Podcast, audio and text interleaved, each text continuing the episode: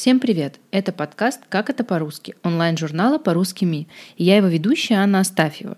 В нашем подкасте мы общаемся с людьми, переехавшими на Ближний Восток и не только. Сегодня мы записываем вторую часть про Ирак. У нас в гостях Лидия из Багдада.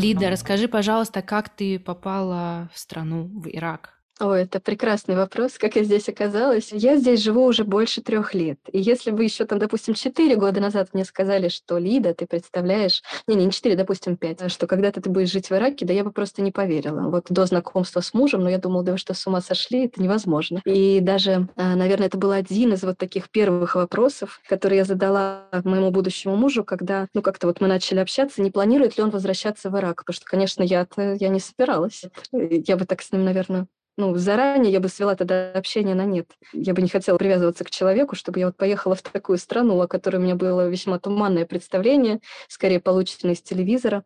Вот. Ну, получилось как? Я вышла замуж. Мы жили в России, планировали жить в России. Мы прожили там два года. А, но это было очень тяжело. А, тяжело было в основном с финансовой точки зрения, потому что у меня муж очень много работал.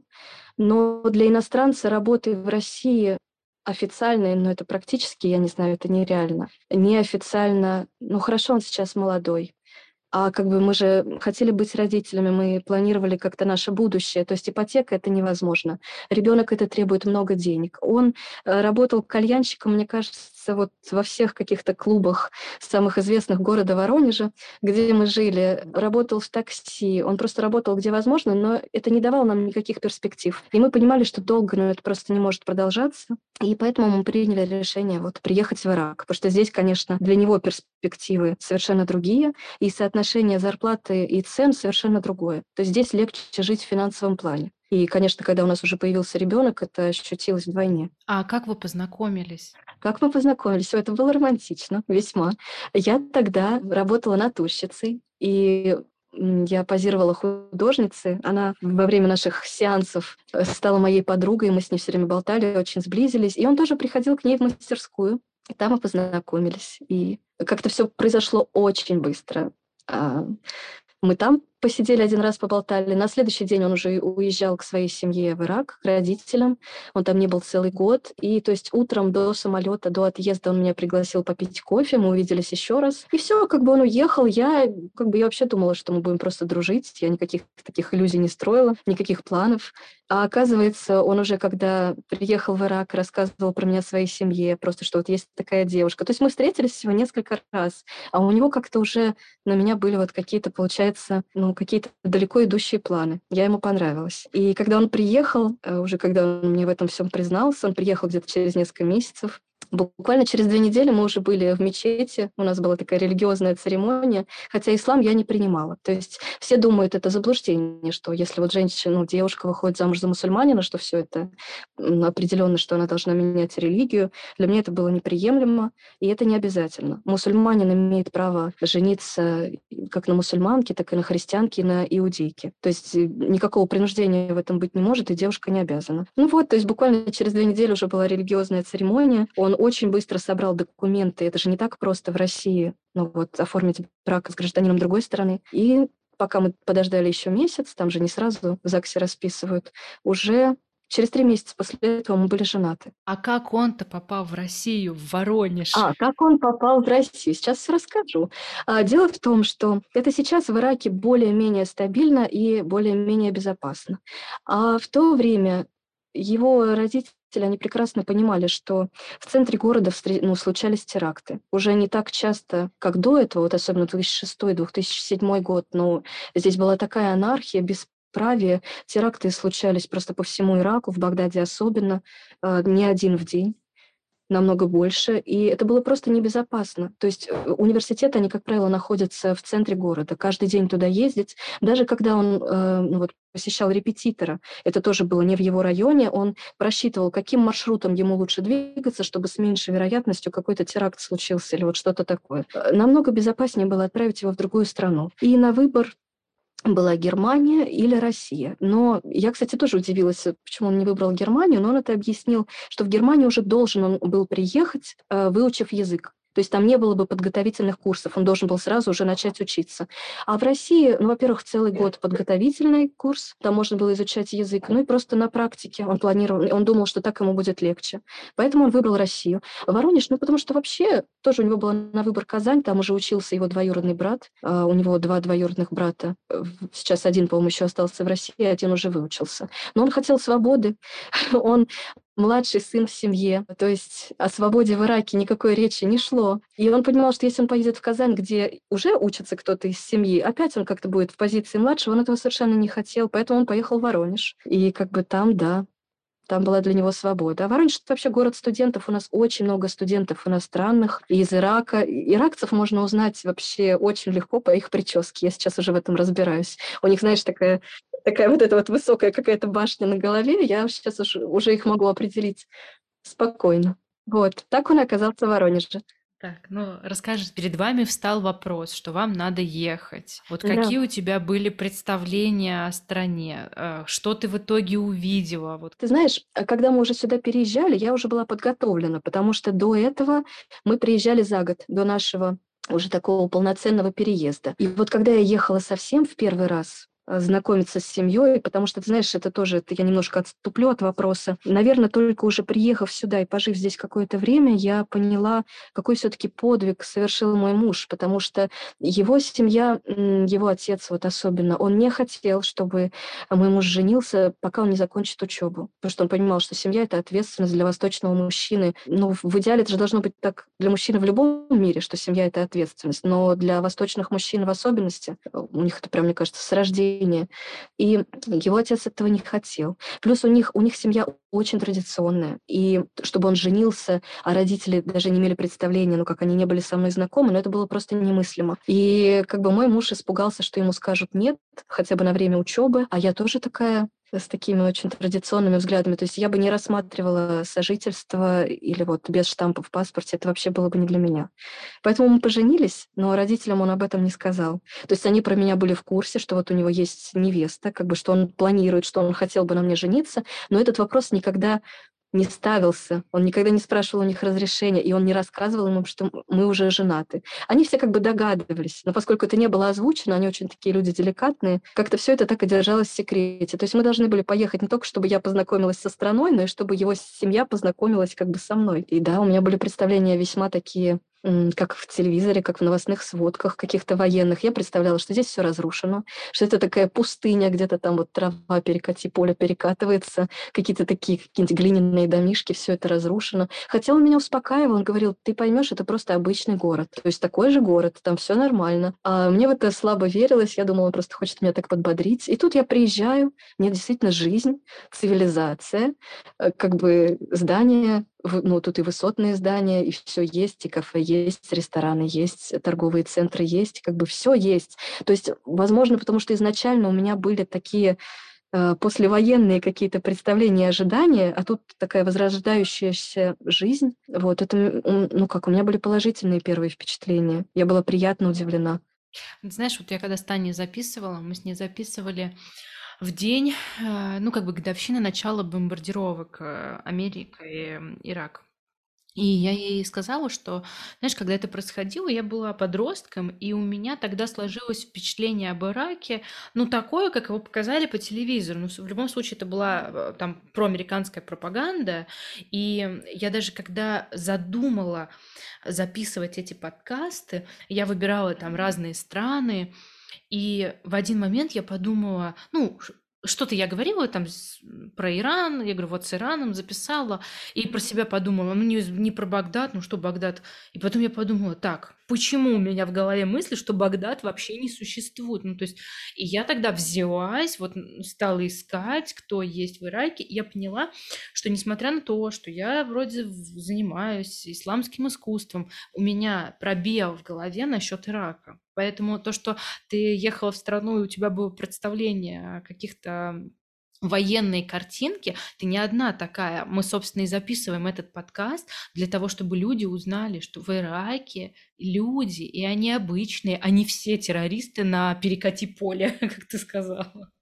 Да, да. Ну вот, значит, вы приехали, и вы познакомились, ты познакомилась с его семьей, и как вот получили одобрение, свадьбу, ну то есть как вот? Никакой свадьбы не было. Они предлагали, они хотели, и мой муж хотел, но я полнейший интроверт. И ты понимаешь, даже наша свадьба в России, она тоже была тайная, то есть не только он там из всего секрет делал, я тоже не говорила ни моим родителям, никого. А, я вообще так с детства почему-то планировала, я так в идеале видела свою свадьбу, что моя свадьба — это вот я жених, и в идеале больше никого. Но на самом деле на свадьбу, на у нас была регистрация, я это так назову, а не свадьба, хоть я и была в красивом платье, он тоже был как-то в костюме, но это все было очень просто. Это был вот только наш день. А с моим мужем был его лучший друг, я позвала сестру. И все, я уже вечером позвонила домой и сказала родителям, бабушке, ну, я жила с бабушкой, и в тот момент я позвонила бабушке и сказала, что бабуля, я сегодня вышла замуж, я ночевать, ночевать не приду.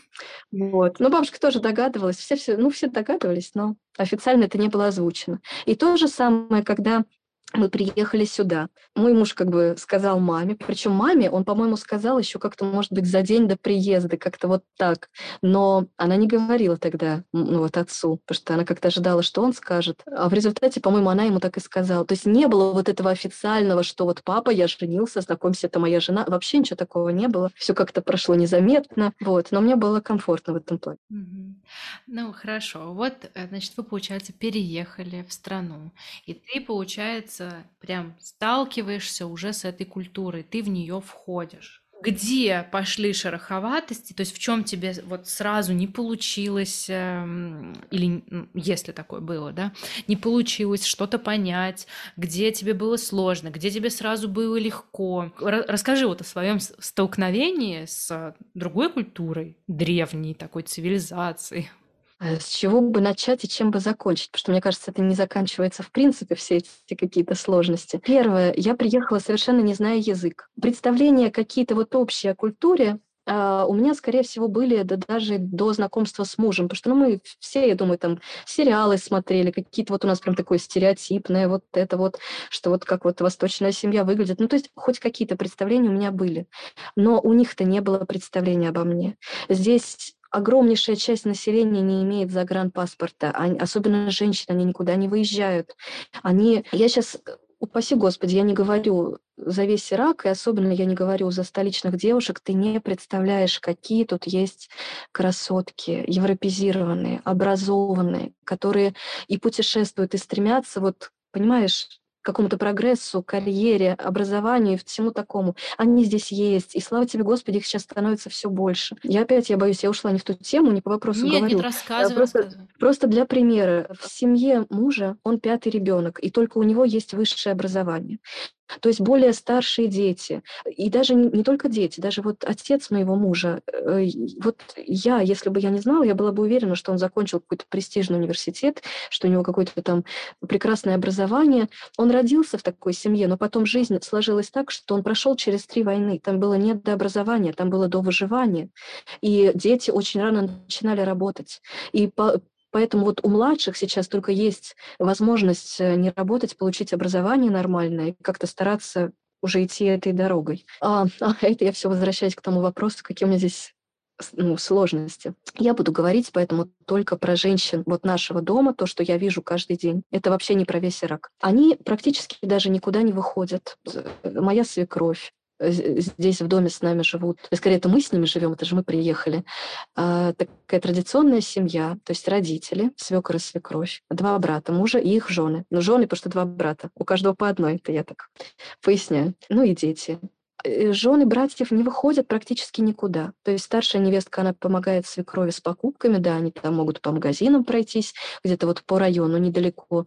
Э, средняя невестка, она тоже, она очень на меня похожа, э, я ее очень люблю, она тоже интроверт, и она тоже как-то вот такая вся домашняя. То есть я это к тому, что у них не было представления обо мне. Откуда им было понять, что вот в России совершенно другие женщины, с совершенно другими целями? Вот это была сложность. Потом еще языковой барьер, я не знала арабского. И если сейчас тоже, я бы сказала, что у меня скорее бытовой, то есть те темы, с которыми я сталкиваюсь в повседневной жизни, там это что-то вот в быту, а, по поводу ребенка, я эти слова знаю, я могу объясниться. Но вот если там на улице там кто-то со мной заговорит на какую-то отвлеченную тему, ну, совсем не факт, скорее вряд ли. Я вообще на улице люблю делать вид, что я не говорю по-арабски, потому что я опять же, интроверт, я это все не люблю. Но мужчина со мной, понятное дело, и не заговорит, но здесь такие э, любопытные женщины, и, и когда они видят иностранку, меня так это смущает, мне так это не нравится, то, что они разглядывают меня во все глаза. То есть мужчинам здесь запрещено смотреть э, на женщину, они когда даже с тобой будут говорить, они скорее будут смотреть либо на твоего мужа, либо куда-то вот таким рассеянным взглядом, куда-то там тебе там за плечо, куда-то туда. Поначалу меня это удивляло, я думала, что ну, как-то, ну, в России это же как будто меня не замечают, это как будто какое-то неуважение, а здесь наоборот. Здесь наоборот, это то есть мужчина настолько тебя уважает, что он тебя не разглядывает. А женщина нет. Женщины смотрят во все глаза, и я поэтому, если муж даже куда-то отходит в магазине, я это терпеть не могу, потому что его они так еще опасаются, как-то так издалека смотрят. Если я стою одна с ребенком, это обязательно кто-то ко мне подойдет, что-то там начнет допытываться, что-то расспрашивать. Мне это все не нравится. Возвращаемся опять к тому, какие сложности у меня были.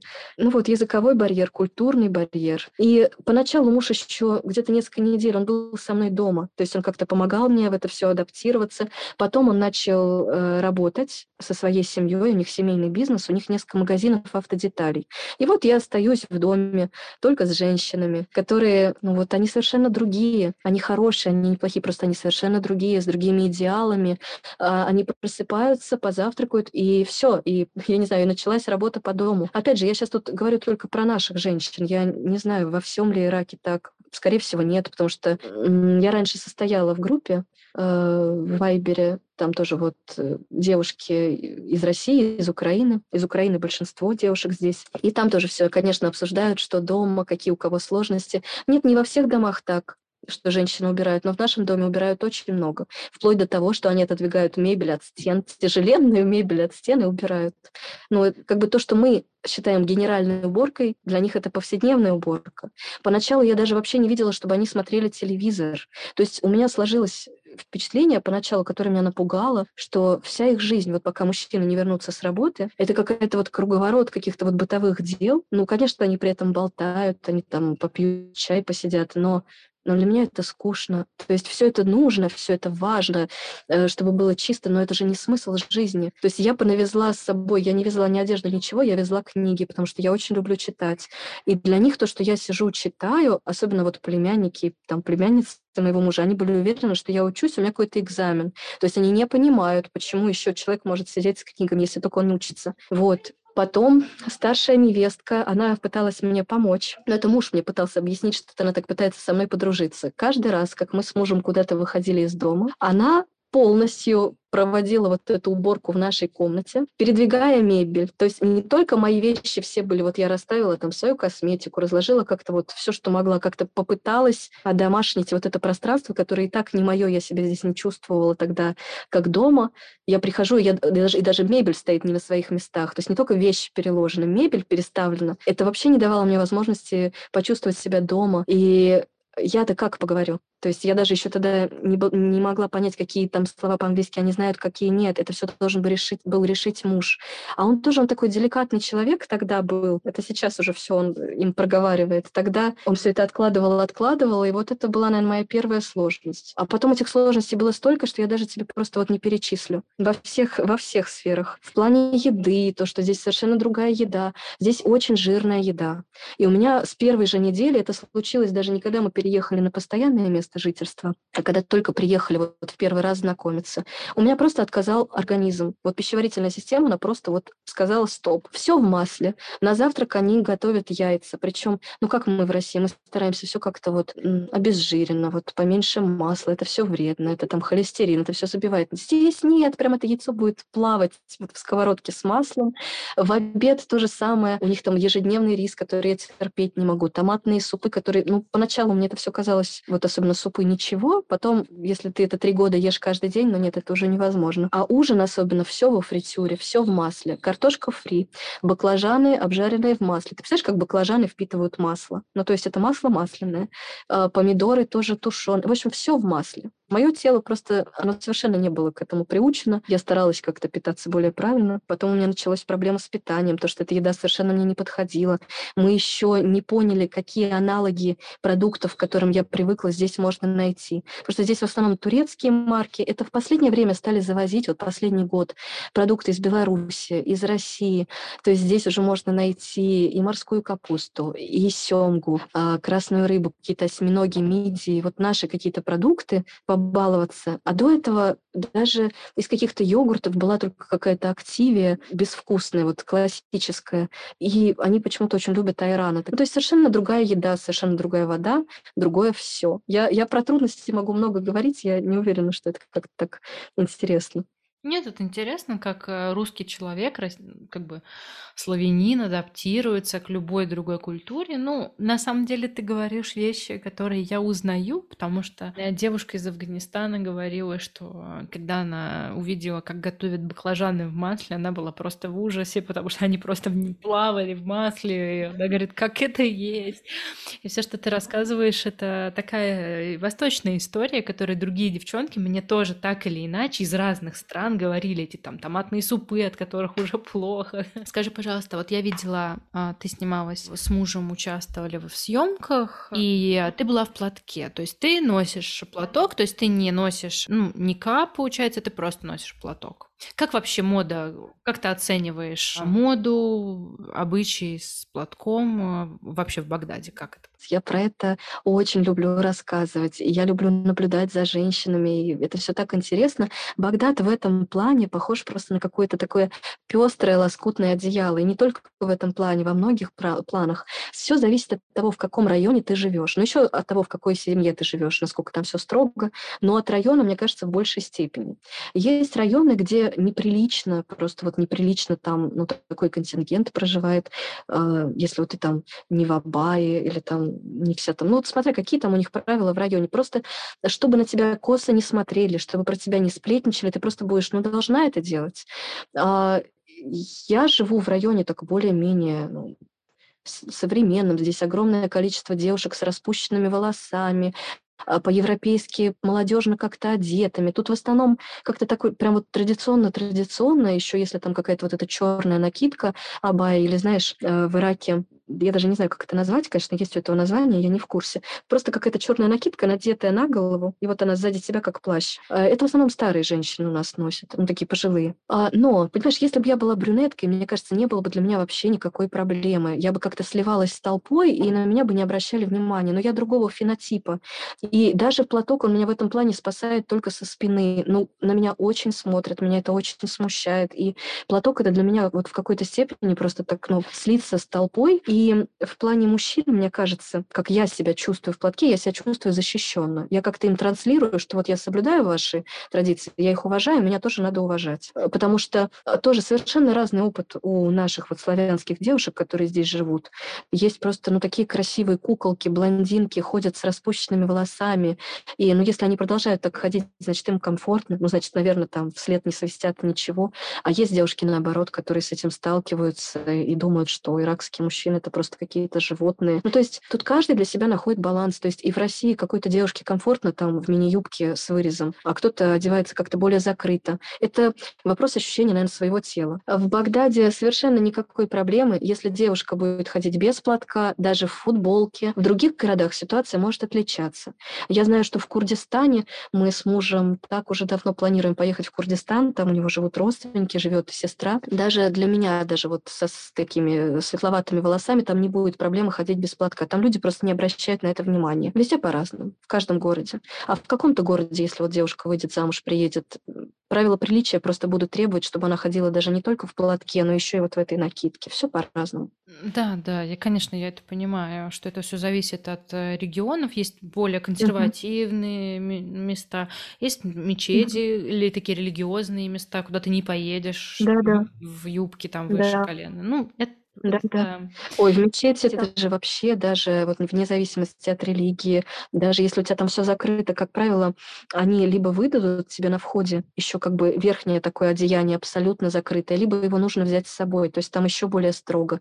Но вот опять же я я вроде это упомянула, но ты не представляешь, это вообще не вписывалось в мои какие-то вот стереотипные мысли об Ираке, когда я сюда приезжала. Какие здесь есть современные девушки? Есть, которые просто, они пытаются как-то следовать модным трендам, но это все получается как-то так наивно, так забавно и смешно как-то. То есть сейчас пошла мода вот вкалывать себе вот это силикон, ботокс, я не знаю, что они вкалывают. То есть вот ходят, как у нас, наверное, в 2000-х у нас была такая мода, вот через чур все утрировано, макияж утрирован, э, брови утрировано, вот этот вот татуаж какой-то. То есть они стремятся, но у них не получается. А есть, ну, такие красавицы. Мне кажется, они точно либо когда-то они как-то ездили за границу, либо... Ну, я, я не знаю, как так получается, что это влияет на то, что у одних так это получается, а другие совершенно нет. Но здесь есть прекрасные современные девушки. Ты их просто не отличишь от девушек там Стамбула или какого-то другого города, вот э, где религия ислам преобладает, но какие-то более современные традиции. Багдад, он разный, Ирак тоже. Скажи, пожалуйста, вот какой характер у иракцев? Какие это люди? Какой у них менталитет? В чем отличие от нас? А, в чем какая-то схожесть? Вот как ты их видишь? Тоже это такой хороший вопрос, и такой он какой-то объемный. Какие они реакции? Они очень уважительны. Вот, вот точно, это первое, что мне вот вообще меня это так поразило, меня это так влюбило в них, насколько они уважительны и бережны друг к другу. Я хочу верить, что это у них искренне, потому что я это чувствую, что это искренне. Но я думаю, на это очень повлияли вот эти годы, десятилетия просто нестабильные, военные, а, потери и лишения, через которые они прошли. Это даже вот в социальной психологии это же доказано. Страны с таким уровнем жизни, которые проходят через такие социальные потрясения, они более сплоченные. Население прямо оно стремится помогать друг другу, они по-другому бы не выжили. И наоборот, страны более успешные, э, там высокий процент самоубийств. Люди живут более как-то разобщенно, можно жить в одном подъезде, даже не знать, кто там у тебя сосед. Здесь они настолько душевные, настолько здесь невозможно встретить, что тебе там где-то нахамили в магазине или с тобой как-то неприветливо, они всегда улыбаются, они всегда как-то вот с таким теплом. Меня это поражает в них. Я тут настолько вот в этом душевном плане отогрелась, и Потом приезжаешь в Россию, и как-то уже прям в аэропорту тетечка, так, сюда, вам налево, вам направо. Ну, как-то это, это, это, это заметно. Я не понимаю, ну как же так? Ну, можно сказать, что в России там как-то, ну, можно это сказать, что там вот как-то вот тяжелая жизнь экономически, что там людям тяжело. Но неужели вы думаете, что в Ираке как-то это разительно иначе? Здесь другие сложности, но нет, у людей как-то получается. Вот, вот, э, наверное, это самое такое первое, что их отличает. Но множество вещей. К примеру, уважить, уважение к старшим. Оно здесь просто удивительное. И это то, что поражало моего мужа в России. Как зимой по гололеду идет какая-то там бабулечка с палкой, куда-то вот одна идет там за хлебом, за продуктами. Ему это странно как пожилые люди, как они, к примеру, живут одни, почему их дети, почему их внуки, ну вот, не заботятся о них. Они же здесь в основном живут вот так вот семьями, как-то вот все вместе, чтобы были брошены старики, это невозможно. А здесь даже вот 60-летний сын, если у него отцу 80 лет, он так и будет в позиции ребенка. Это будет полнейшее уважение, полнейшее послушание, а, вплоть до того, что меня это так удивило, здесь немыслимо, чтобы сын, к примеру, закурил при отце. Почему-то вот у них вот именно в этой сфере про алкоголь я, конечно, вообще молчу, а вот даже вот в плане курения очень уважают старших. А для меня это тоже, кстати, наверное, сложность, потому что сколько бы тебе не было лет, здесь ты в позиции ребенка, а я так очень не люблю. Я в своей семье как-то вот со своими родителями я привыкла к совершенно другому, а здесь под это, да, надо как-то подстраиваться, искать этот баланс.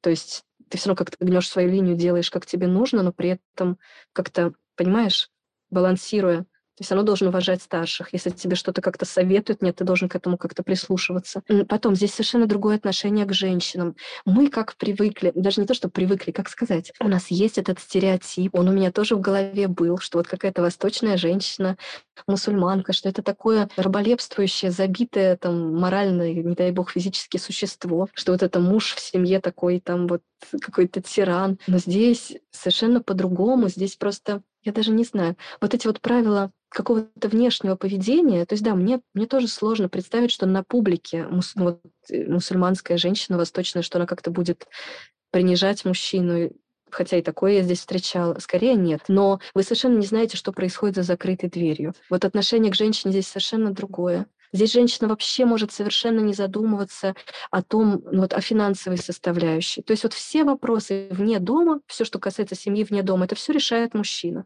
А на женщине только дом.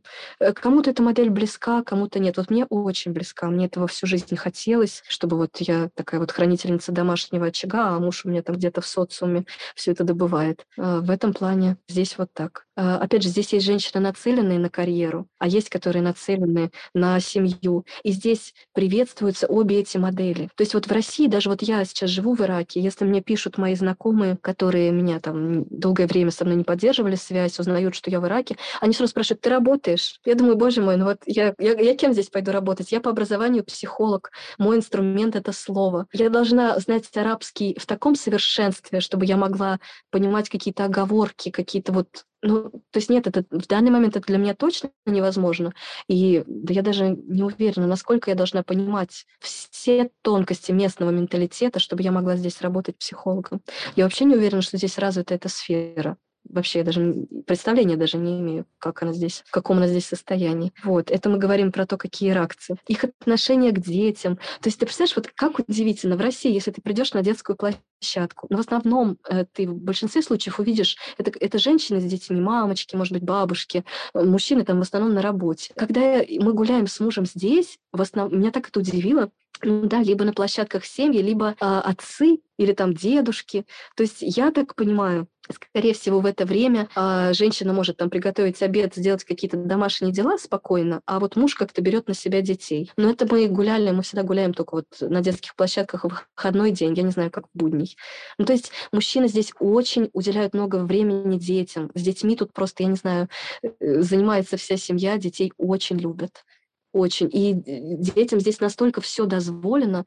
Если в России ты стараешься как-то ребенку привить, что вот, пожалуйста, только там не доставляй каких-то хлопот окружающим, потому что люди будут недовольны, люди не обязаны входить в положение, что вот у тебя ребенок, да, обычно и не входят, а как-то там возмущаются. Здесь нет, это же ребенок. То есть вот чужие дети это вот всегда твоя проблема. Они всегда очень шумные, они не понимают, что вот есть какие-то границы. То есть это вот ребенок, ребенку дозволено практически все. Мне это тоже сложно. Мне это очень сложно, особенно когда приезжают, к примеру, родственники, старшая сестра моего мужа, у которой пять деток. Ну, спасибо, что старшие там девочки, они более адекватные, а младшие, это просто это весь дом стоит э, на ушах. Это сложно. Что меня удивляет э, в воспоминаниях вот моего мужа, когда я его, к примеру, спрашиваю о детстве. Ты понимаешь, что вот эти даже военные воспоминания, у него как будто никакой проблемы в этом нет. Вот либо он так это глубоко вытеснил, но я это в нем не замечаю, чтобы это как-то вот меняло его характер. У него нервная система стабильнее моей, хотя я жила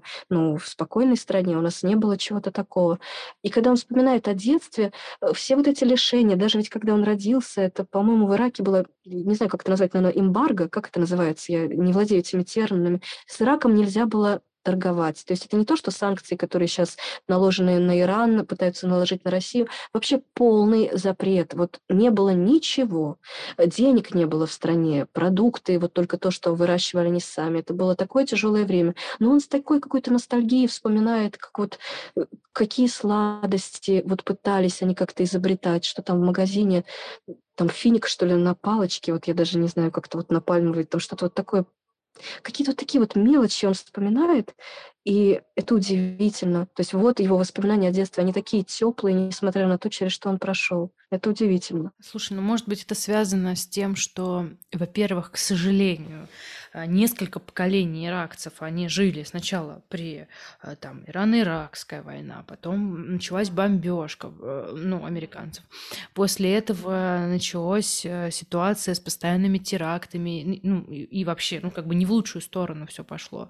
И люди настолько, ну, представляешь, это же там, несколько поколений выросли в такой обстановке, и они не, уже даже и не захватили какую-то другую жизнь, поэтому они умеют радоваться финику на палочке, потому что вот в России сейчас другая ситуация. Мы пожили все, путешествуя по заграницам без э, каких-либо ограничений. Айфоны, машины, шмотки. То есть мы вот а, подняли свой уровень жизни за последние там, 20 лет до такой степени, что сейчас, когда все закрывается, нам кажется, это трагедия. А народ Ирака, он столкнулся совершенно с другими проблемами. То есть он вырос, в, ну, долгое время он рос в тяжелейшей ситуации. Поэтому люди умеют больше радоваться простым вещам у меня сложилось такое впечатление из того, что рассказываешь ты, из того, что мне рассказывала Таня. И по поводу... Я согласна. Да, ну, раз мы переход... ну, перешли как бы немного к такой э, вот этой военной тематике, я хотела спросить, что тебе рассказывал муж, что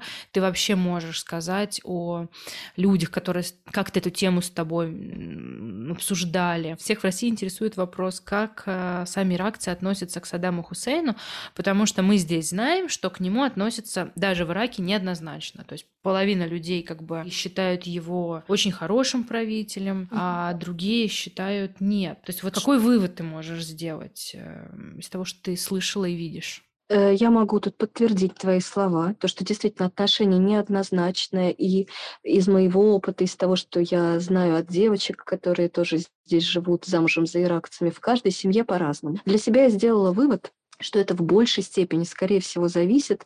Вот сейчас э, надо сделать такую ссылочку. Я сейчас буду говорить по меркам иракцев очень неприличную вещь, что здесь даже не, не надо произносить вот сунниты, шииты. Это на улице вообще это невозможно, это нельзя произносить. То есть для них, наверное, нормально спросить, какая у тебя религия. Тут часто, э, видя платок, они думают, что я мусульманка, и они у мужа спрашивают, она мусульманка? Он говорит, нет, она христианка. Но это считается абсолютно неприличным спросить, ты там суннит или шиит? Вот я даже сейчас буду говорить шепотом, чтобы э, меня там, если кто-то есть э, в соседней комнате, чтобы меня не было слышно. А, как правило, из того, что замечаю я, суннитские семьи, они относятся к нему положительно. Им, им более хорошо жилось при нем. А в правительстве был, были сунниты. И, ну, как правило, они оценивают его очень положительно. И я тоже не знаю сейчас, как это уместно говорить или неуместно. Э, муж обычно про такое не распространяется. Но вот из того, что я вижу, окружение вокруг меня очень положительно относится к нему. А, но при этом из того, что я читаю от других девочек, скорее всего, у которых мужья шииты, а не сунниты. Нет, наоборот, отрицательно. Но даже сейчас, это то, что я вот слышу от мужа, даже ну, вот представители другого направления ислама все сходятся к тому, что тогда был порядок. Да, он был плохой, он, возможно, был тиран, но при нем был порядок. Это из того, что вот я слышала. Как мне муж рассказывал, они тогда жили очень бедно, но государство, кстати, ты знаешь, вот, э, не знаю, рассказывала тебе Таня про это или нет, даже сейчас государство продолжает каждому иракцу выдавать определенную норму продуктов на человека. Именно вот э, в килограммах, там, в бутылках, я это не знаю, но они выдают муку, рис обязательно, потому что это здесь базовый продукт, подсолнечное масло, сахар. А раньше этот список, вот, э, причем это не микропорции, к примеру, наша семья, они не успевают это как-то съедать, они даже потом перепродают. Но при Саддаме это, это был такой огромный набор. То есть туда входило, еще, по-моему, входил чай, даже какие-то там станки для бритья, хотя, не знаю, здесь вроде мужчины как-то не бреют бороду. Но огромный-огромный список товаров и продуктов просто выдавали. Как-то государство заботилось. Но, понимаешь, это, это такой спорный вопрос даже для меня. Я все хочу изучить эту тему. Оправдывает ли, как бы, как сказать, счастливая, стабильная жизнь части населения оправдана, ну, оправдывает ли это страдания другой части населения? Вот для меня скорее нет. Скорее нет. Пожалуйста, можно как-то золотую середину, чтобы все как-то жили более-менее нормально. Вот это вот то, что я знаю, то, что могу ответить на твой вопрос. Мне даже да. муж рассказывал, когда он в России, он же долгие годы работал таксистом, он начал еще даже до того, как мы поженились. И вот его там останавливает какой-нибудь там гаишник с Сколько раз его спрашивали, Саддам был хороший, там как-то вот, э, да, этот вопрос интересует многих, но пытаются понять, ну, как к лучшему ли привело или к худшему, действительно ли правда то, что вот, э, как считали американцы, что он тиран и все такое. Люди, людям это интересно. Мы поговорили об этом коротко, но очень емко, очень. Да, да, согласна. Супер. Согласна. Скажи, пожалуйста, если бы я думаю, наверное, Багдад правильно сказать, да? Вот если, э, если бы Багдад был человеком, как бы ты его описала? Слушай, это такой чудесный вопрос, потому что я тоже помню, что несколько лет назад я даже выложила фотографию, я нашла этот образ, который вот у меня был в голове и в сердце по поводу Багдада, я нашла его в Багдадском музее. Это умудренный такой сединами старец, вот в челме, понимаешь, весь такой э, он мудрый и молчаливый, но при этом он знает просто эти тысячи сказок восточных, тысячи историй. Он столько всего на своем веку повидал, что он сейчас просто так не спешит, сидит и вот наблюдает за жизнью вокруг. То есть он видел такие взлеты э, на своем веку, такие падения. То есть это вот какой- какой-то мудрый старец-сказочник. Вот для меня Багдад — это вот этот образ, такая ассоциация. Спасибо большое. У меня тоже такая э, ассоциация, потому что все-таки, э, когда в Европе были темные века, э, в Багдаде был рассвет при халифате, да, там, в 8 да, да, веке, да, да, да, да. медицина, наука, звезды, а, а в Европе были темные века, поэтому когда несправедливо сейчас абсолютно то, что люди не знают ничего об Ираке, либо знают только то, что там одни сплошные террористы, да, но это как бы американское наследие, пропаганда такая. Это точно. Я, я могу добавить тоже, развить твою мысль. Настолько я с тобой согласна. И тоже я знаешь, Инстаграм — это был мой способ, но я надеюсь, что это так и останется, потому что сейчас просто у меня меньше времени. Вот. Но раньше это так и было. Я узнавала что-то про Ирак, я пыталась его постичь, лучше понять, и я все это записывала, я все это формулировала, делилась своими впечатлениями. У меня тоже был про это пост, именно про то, как это несправедливо считать, что вот Восток, он какой-то такой отсталый. На самом деле столько научных открытий пришло в Европу после крестовых походов, после этого всего именно с Востока. А, там потом начался упадок, если я вот э, не ошибаюсь, я про это читала.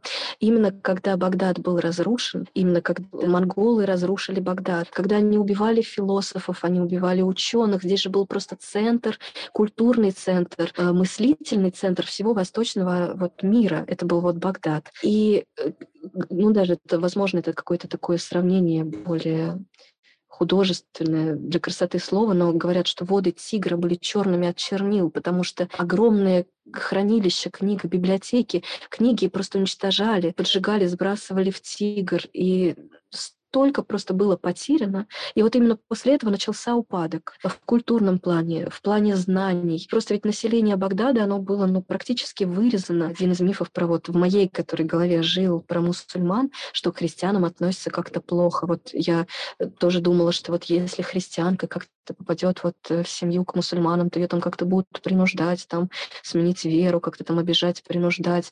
А в Ираке это абсолютно не так. Я была так удивлена. Ты не представляешь, сколько церквей в Багдаде, а насколько здесь уважают христиан, вплоть до того, что 25-й, но здесь в основном католиков больше, большинство, и ну, из христианского населения, это выходной день в стране. Они настолько уважают вот своих как бы жителей, даже вот другой религии, религиозного меньшинства, что это для всех выходной день. И я я тоже, я для себя, я так думаю, э, почему так. Потому что есть, существует все равно, они гласные, стараются это сглаживать, стараются про это вообще не говорить. Но напряженность между двумя группами, ну, мусульманского населения, она в каких-то аспектах есть. Но христиане никогда здесь никому не причиняли зла. А то, что случилось с христианами, то, что очень многие из них уехали из Ирака, когда вот были эти неспокойные времена, это скорее, мне кажется, для людей символ вот той трагедии, которая здесь произошла. Поэтому те христиане, христиане которые здесь все еще остались, я, наоборот, я, я вижу такое доброжелательное отношение, вплоть до того, что